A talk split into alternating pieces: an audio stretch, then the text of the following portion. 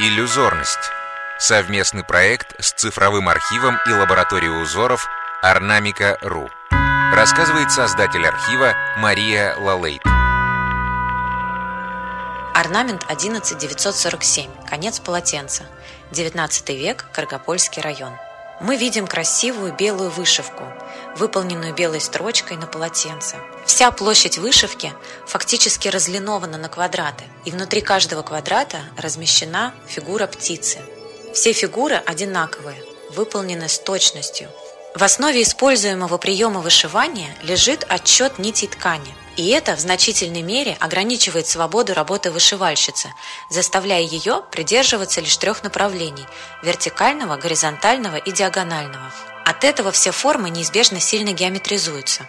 Несмотря на трудность передачи форм природы, этими приемами в вышивке Архангельской области представлены достаточно сложные сюжетные композиции, как, например, наша «Птица – вестник приближающейся весны», Птица может считаться одним из основных мотивов русской северной вышивки. Ее изображение можно видеть на большинстве аналогичных работ этого края.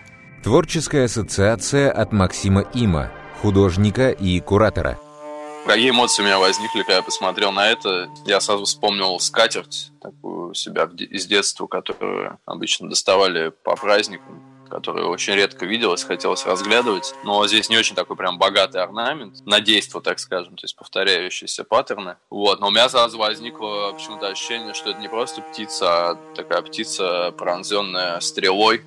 И показалось, что это какой-то ближе мотив к каким-то охотничьим традициям. Хотя, конечно, понятно, что таким способом плетения, ну, это, наверное, такой самый легкий способ изобразить птицу. Ну и надо отметить, что все я на все это смотрю как художник, который работает с, со шрифтами. Поэтому я сразу вспомнил, я как-то давно делал рисунок такой, где вместо буквы М были два лебедя друг другу клювами навстречу. Поэтому здесь я сразу зафиксировал, что можно вот так вот более прямыми линиями, можно даже украсть этот паттерн, чтобы в своем уличном никнейме использовать вместо буквы М.